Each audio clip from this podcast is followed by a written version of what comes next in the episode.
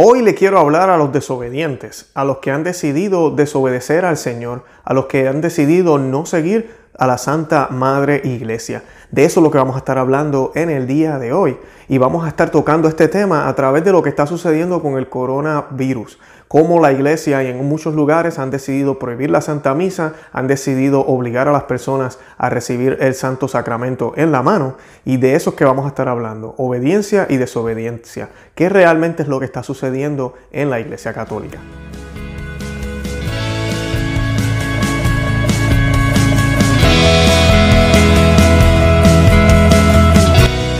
Conoce, Ama y Vive tu Fe. Este es el programa donde compartimos el Evangelio y profundizamos en las bellezas y riquezas de nuestra fe católica. Les habla su amigo y hermano Luis Román y quisiera recordarles que no podemos amar lo que no conocemos y que solo vivimos lo que amamos. Hoy, como les mencioné, voy a estar hablando un poco de lo que es eh, la desobediencia y la obediencia dentro de la iglesia. Los invito a que vean un video que hicimos hace un tiempo, se llama Si debemos obedecer a los desobedientes. Eh, quiero que lo miren.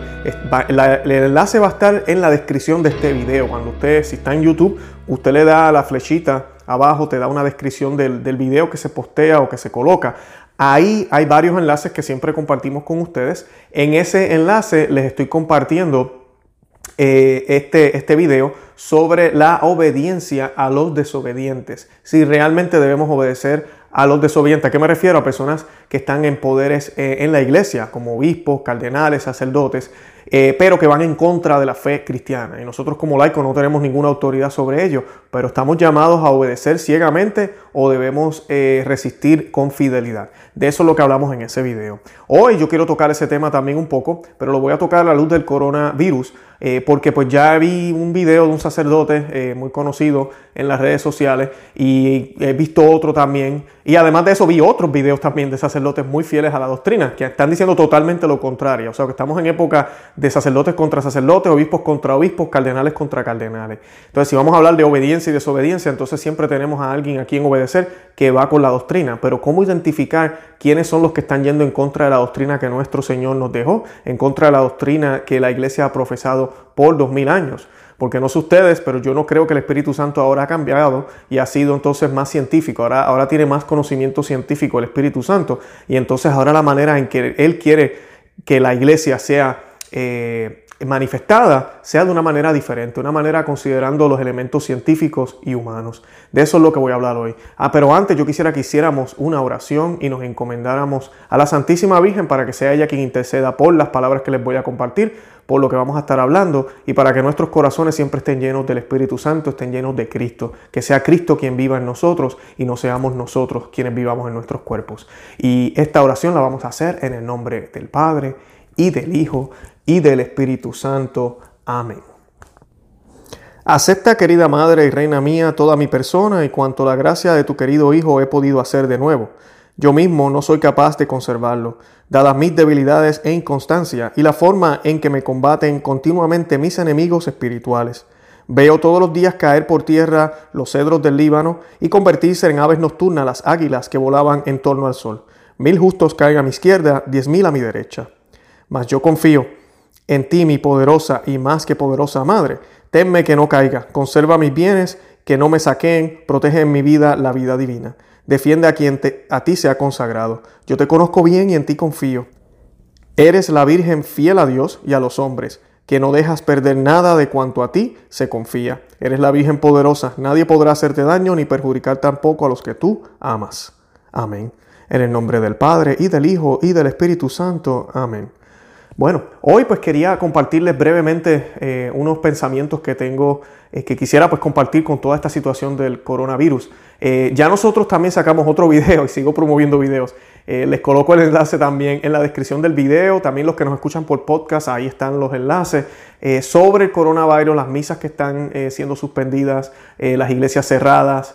Eh, todo eso estamos utilizando las Sagradas Escrituras, utilizamos el Salmo número 1, eh, perdón, 91, para hablar un poquito de cómo nuestro Señor nos promete que va a estar en esos tiempos de, tempestad, en esos tiempos de peste, de problemas. Él se hace presente. ¿Y por qué yo utilizo eso en este video porque nosotros somos una iglesia que no debe tener miedo cuando estas circunstancias suceden, porque ahí es cuando más el Señor se manifiesta, ahí es cuando más la gloria de Dios puede ser manifestada. Y es lo que vimos en el pasado, es lo que vimos en antaño, cómo la iglesia cuando sucedían estas pestes y sucedían estos problemas, salía a la calle a hacer procesiones, se ofrecían más misas, eh, se, se pedía a los fieles hacer más oración, se hacían rosario, se hacía toda esta campaña. Eso lo pudimos ver en la batalla de Lepanto, donde el Papa eh, pidió la oración masiva eh, a toda la comunidad y así lo hicieron. E inclusive él supo de la victoria de Lepanto, ¿verdad? Esta victoria inmensa, esta victoria importante para el mundo cristiano, porque los musulmanes ya estaban conquistando Europa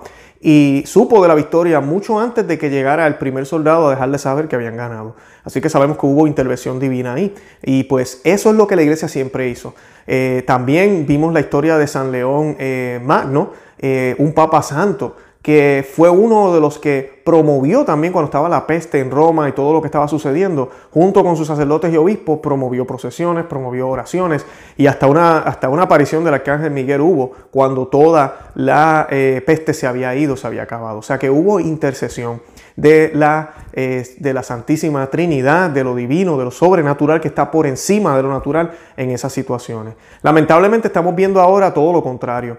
Y honestamente yo creo que esto que está sucediendo ahora nos muestra, es señal de lo débiles que estamos como iglesia, de lo débiles que están algunas arquidiócesis en el mundo. Muchas no han hecho todavía ninguna medida tan drástica como esta, pero vemos lugares como en Italia, en México, donde se están haciendo unas medidas que yo creo que son exageradas. Porque en esos lugares donde están haciendo estas medidas, donde no quieren que se hagan misas en algunos lugares, o donde se están haciendo las misas más cortas, o donde se está proponiendo solo recibir la comunión en la mano eh, y prohibir el saludo de la paz, eh, esa me parece bien. Eh, pero fuera de eso, están exagerando porque si yo miro para el lado, la discoteca sigue abierta, el bar sigue abierto, los restaurantes siguen abiertos, los aeropuertos siguen abiertos. El metro sigue abierto. El supermercado sigue abierto. El comercio sigue trabajando, sigue bien. Las carreteras, las personas siguen manejando automóviles. Así que los hospitales inclusive siguen trabajando. No entendemos muchos qué rayos está pasando dentro de la Iglesia Católica. Yo que soy católico sé que esto es una batalla espiritual, pero me pongo en los zapatos de los que no lo son y cuando miran esta reacción de la Iglesia Católica en algunos lugares, yo creo que es como que no tiene sentido. Yo lo que pensaría es, wow, esta gente eh, de verdad que les da miedo, se nota que son cristianos. Eso, eso, eso, tal vez es lo que están pensando. Qué tristeza, ¿no? Cuando debería ser todo lo contrario. Debería ser una actitud contraria. Nosotros tenemos al gigante de gigantes. Yo ando con el Señor de señores. Yo no tengo nada que temer. Recordemos a David cuando se iba a enfrentar contra Goliat. ¿verdad? No había posibilidades de que David ganara. Era un chamaquito, era un niño prácticamente contra este gigante guerrero. Y él fue con toda la fe y esperanza de que andaba con el rey de reyes. Y lo bonito de esto es que, mira, pueden pasar dos cosas. Podemos morir en la batalla porque siempre eso es probable y tenemos que estar listos para eso. Y qué mejor forma de estar listos que estar en gracia, que estar con Dios. Así que termino ganando. Pero ¿qué tal si triunfamos? Si triunfamos aquí, estaríamos triunfando doble. Aunque esa pérdida que tuvimos anteriormente no es realmente una pérdida si es en Cristo, es más que una ganancia, ¿verdad? Pero en términos humanos ya triunfamos aquí y ¿para quién es la gloria? Sería para Dios. No es para mí, es para Dios. Y hago un acto que me puede llevar a acercarme a poder ¿verdad? Si el Señor me lo permite y si yo hago lo que tengo que hacer, acercarme a la visión beatífica cuando pase de este mundo al otro. Eso debería ser lo importante, pero parece que se nos olvidó. Y como les decía al principio del video, el Espíritu Santo es el mismo ayer, ¿verdad? Hoy y siempre. El Espíritu Santo no puede cambiar.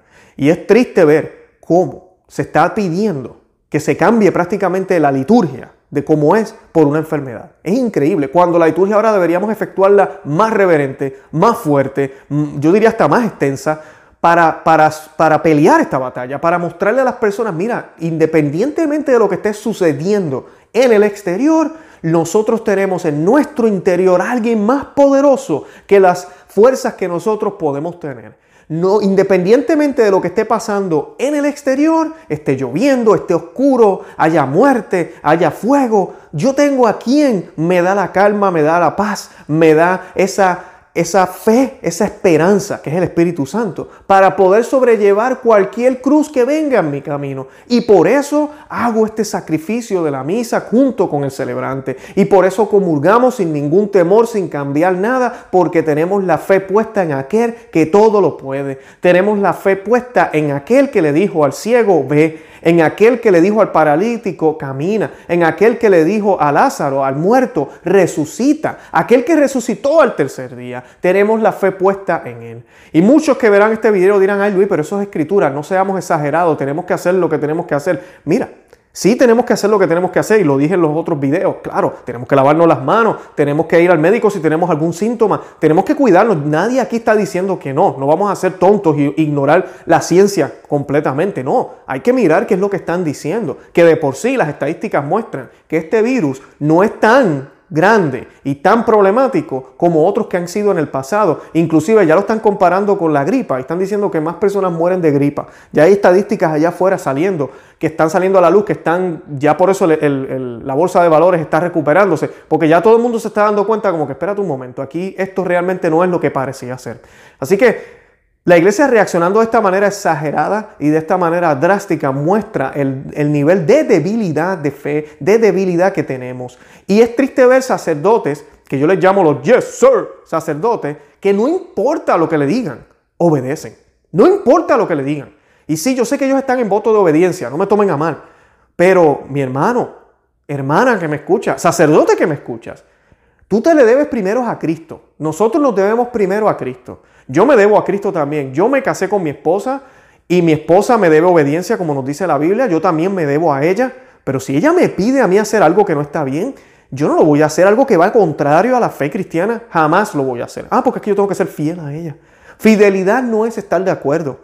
Fidelidad no es realmente estar haciendo lo que el otro siempre me dice. Fidelidad es estar ahí con la persona en las buenas y en las malas, en los acuerdos y en los desacuerdos. Y eso es lo que nosotros estamos llamados a hacer. Nosotros estamos llamados a ser fieles, pero resistir.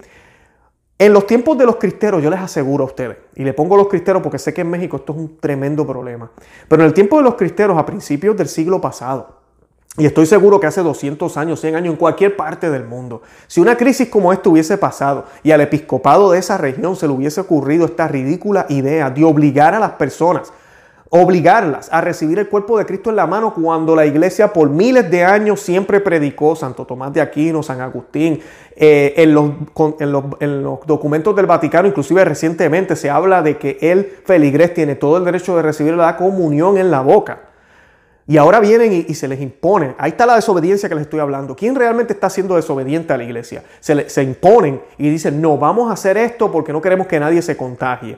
Y proponen esta idea. Yo les aseguro que en aquel tiempo nadie se hubiese levantado a recibir la comunión. Yo creo que cuando el sacerdote desobediente hubiese tratado de dar la comunión en la mano a las personas, todo el mundo se hubiese arrodillado. Todo el mundo. Aunque vamos a ser realistas, esto no hubiese pasado. No quiero escandalizar a nadie, pero esto no hubiese pasado. ¿Saben por qué? Porque la misa que nosotros celebramos hoy no existía. Era una misa diferente, era la misa tridentina. Y la rúbrica de la misa tridentina no permite la comunión en la mano. Pero vamos a hacernos, vamos a pensar, como nos han mentido, nos han dicho que la misa es la misma. Vamos a pensar que esta misa que celebramos ahora era la misma que se celebraba antes. Y quiero hacer un paréntesis, cuando digo que no es la misma, hay unas cositas, unos elementos que se quedaron, pero hay muchas cosas que son distintas. Aquí no se cambió solo el lenguaje. ¿Okay? Por favor, estudien y miren, también hemos hecho videos sobre ese tema. Y no estoy diciendo que las misas nuevas son inválidas, son válidas y el Señor se manifiesta plenamente en ellas. Ahora, hay unos problemas y por eso es que el 70% de las personas católicas ¿okay? no creen en la presencia de la Eucaristía, porque muchas de las cosas que se hacen en la liturgia, que se dejaron de hacer, mostraban esto con más claridad y ya no se muestran así. Pero eso no quiere decir que no estén pasando. Quiero hacer ese paréntesis para que nadie vaya a decir que Luis Román de Conoce a de tu Fe dijo que las misas son inválidas, que Cristo no se manifiesta en la Novus Ordo, en la misa nueva. No, no he dicho eso. Si se manifiesta bien, aquí no se trata de validez, aquí se trata de hacer las cosas dignamente como la iglesia lo hizo por miles de años. Y la misa que se celebraba en aquella época tenía miles de años. Y pues en los 60 se les ocurrió cambiarla, ¿verdad? Cambiarla drásticamente y no cambiarla para acercarnos más, sino para quitarle, cortarle, para que fuera más ecuménica para otros grupos, para que sea más fácil hacerla, para que sea más corta. Bueno, muchas razones que hay ahí. Y tal vez sí habían buenas intenciones de que, mira, vamos a abrir las puertas, pero ya sabemos, no quiero hablar de ese tema hoy, las estadísticas no mienten. Recuerden la palabra del Señor, por su fruto los conoceréis. El mundo es más católico ahora, estamos mejor ahora después del concilio, vamos a pensar en eso. Y no estoy diciendo que el concilio fue malo, nada más estoy diciendo de la manera en que se implementaron muchas de las cosas que llamaron los padres del concilio, no ha sido la manera correcta. Y yo sé que yo no soy el único aquí, aquí diciendo esto, y pues la iglesia tiene que echar, dar un paso para atrás y mirar lo que ellos propusieron y tal vez implementarlo de una manera distinta, porque se nos está yendo todo por la borda. Lamentablemente el mundo no está mejor ahora que antes del concilio, jamás ni nunca. Y la iglesia es la luz del mundo. Si la iglesia está en oscuridad, el mundo se oscurece. Y eso es lo que estamos viendo. En aquel tiempo, como les decía, el sacerdote, imagínense un sacerdote que fuera a darle la comunión a la gente en la mano. Yo les aseguro que nadie se hubiese parado. Nadie. Todo el mundo se hubiese quedado en su banco. Todo el mundo se hubiese quedado de rodillas, dispuesto a recibir al Señor espiritualmente. Eso es lo que hubiesen hecho. Y los sacerdotes lo hubiesen tenido que, que ir a donde el obispo a decirle, miren, tenemos un problema. Y posiblemente iban a ser cientos de sacerdotes yendo al obispo. Tenemos un problema. Los feligreses no quieren recibir la comunión en la boca. Recuerda, estamos diciendo desde hace tiempo que solo las manos consagradas pueden tocar el cuerpo de Cristo. Y pues nadie lo hubiese recibido, eso hubiese sido la resistencia perfecta y el obispo hubiese dicho, bueno, pues me imagino que estoy mal, entonces vamos, vamos a recibirlo como, como, como la iglesia siempre lo ha hecho. Pero hoy en día no, hoy en día todo el mundo a ciega porque nos han ido indoctrinando con esto. Ya no solo el sacerdote es quien da la comunión, ahora tenemos también laicos dando la comunión, cosa que no se daba antes. Y entonces ya el hecho de que me digan a mí ahora, mira, tenemos que recibir la comunión obligado, pues si yo todos los días veo eso. Vemos la mitad de las personas, por lo menos en cada parroquia, recibiéndolo de esa forma. Entonces, lamentablemente, la gente está ya acostumbrada a eso. Yo le doy gracias a Dios que la parroquia que yo voy, solo el sacerdote da la comunión, todos la recibimos de rodillas y en la boca. Es la razón por la cual voy a esa comunidad. Esa es la razón primordial. Independientemente de si es la misa antigua, si es el rito que es más reverente, no, no, lo más que a mí me motiva fue eso. Porque es gracioso cuando uno ve personas que te dicen, no, es que hay que recibir a Cristo en la mano, hay que recibir, a mí, en la boca, hay que serle fiel, pero siguen yendo a estas parroquias donde se hacen sacrilegios todos los días. Y tenemos que mostrarle al obispado qué es lo que nosotros queremos, qué es lo que entendemos, qué es lo que realmente la iglesia enseñó y nosotros sabemos que es la sana doctrina. Y solo, mira, lo único que hay que hacer es ir a la internet y empezar a leer, a leer documentos de los santos, de los padres de la iglesia y te vas a dar cuenta que todos los cambios que se han hecho ahora van completamente en contra de eso. Estamos renegando del Espíritu Santo. Y eso no es obediencia, eso es desobediencia. Yo les exhorto a los que están en estas comunidades, y me estoy haciendo eco del obispo Snyder, colocamos un video con este documento, eh, también colocamos el texto en nuestro blog, conoceamevivetufe.com, a que hagan comunión espiritual mientras tanto. Usted no tiene más opción, vaya a la misa, hay que ir a la Santa Misa. Es pecado mortal si usted no va los domingos. Vaya a la misa. Pero si se la quieren dar en la mano, haga comunión espiritual. Y usted está recibiendo al Señor más dignamente que ir y obedecer al desobediente en contra de Cristo, de lo que Cristo quiso, y dárnoslos en la mano. Y muchos me van a decir, estoy colocando los enlaces también, no, es que Jesucristo le dio la comunión a los apóstoles en la mano, mm, eso es debatible. Y si lo hizo, ¿verdad? Vamos a suponer que lo hizo. Los, apóstoles fueron los primeros sacerdotes, manos consagradas. Así que ahí ya no, no aplica lo que me estás diciendo. Y en los primeros siglos, si hubieron lugares donde se hacía en la mano, esos lugares desaparecieron. La iglesia controló eso. Y eso lo sabemos porque por lo menos yo que tengo 40 años, cuando yo pequeño nadie la recibía en la mano, todo el mundo la recibía en la boca y para colmo también había una patena que la pasaban así, que ya nadie utiliza eso. Es como si el pan ahora es, eh, ¿verdad? Porque los accidentes, el pan, la, materia no, cambia. Eh, no cambia, lo que cambia es la sustancia, pero la, forma, disculpen, no cambia, por eso se llama transustanciación, ¿verdad? Porque cambia la sustancia, pero la forma sigue, sigue siendo pan, pero no es pan, ¿ok? Sé que suena como loco, pero eso es lo que nosotros creemos, ¿verdad? Se ve como pan, sabe como pan, se siente como pan, pero no es pan, es Cristo, ¿ok? Y pues hay que pasar la patena para que ningún pedazo caiga al piso, para que ningún pedazo de nuestro Señor caiga al piso. Y ya la patena no se usa en ningún lado. Antes se usaba, era necesario, se pedía, está en la rúbrica. No, ya no hace falta. Es lo que les digo. A mí, solamente hay que mirar para darnos cuenta que todos estos cambios no son de Dios, no son de Dios. Así que oremos por la iglesia y oremos por esta situación. Yo sé que esto va a pasar y vamos a volver a la normalidad si Dios lo permite, pero lamentablemente este empuje por algunas diócesis donde se, de verdad se han exagerado, muestra la falta de fe de muchos y muestra la falta de, de fidelidad a Dios. De verdad que sí. Muestra la falta de fidelidad a Dios. La mayoría de las iglesias en el mundo siguen dando la comunión en la boca, así que no, no, no es que esto sea un evento mundial, pero, pero sí está sucediendo en lugares del mundo y es triste y lamentable. Bueno, como dije, les invito a que visiten nuestro blog, no se que se suscriban aquí al canal, que nos sigan en Facebook, Instagram y Twitter y que le den me gusta, que le den thumbs up al video y lo compartan. De verdad que los amo en el amor de Cristo y Santa María, ora pro nobis.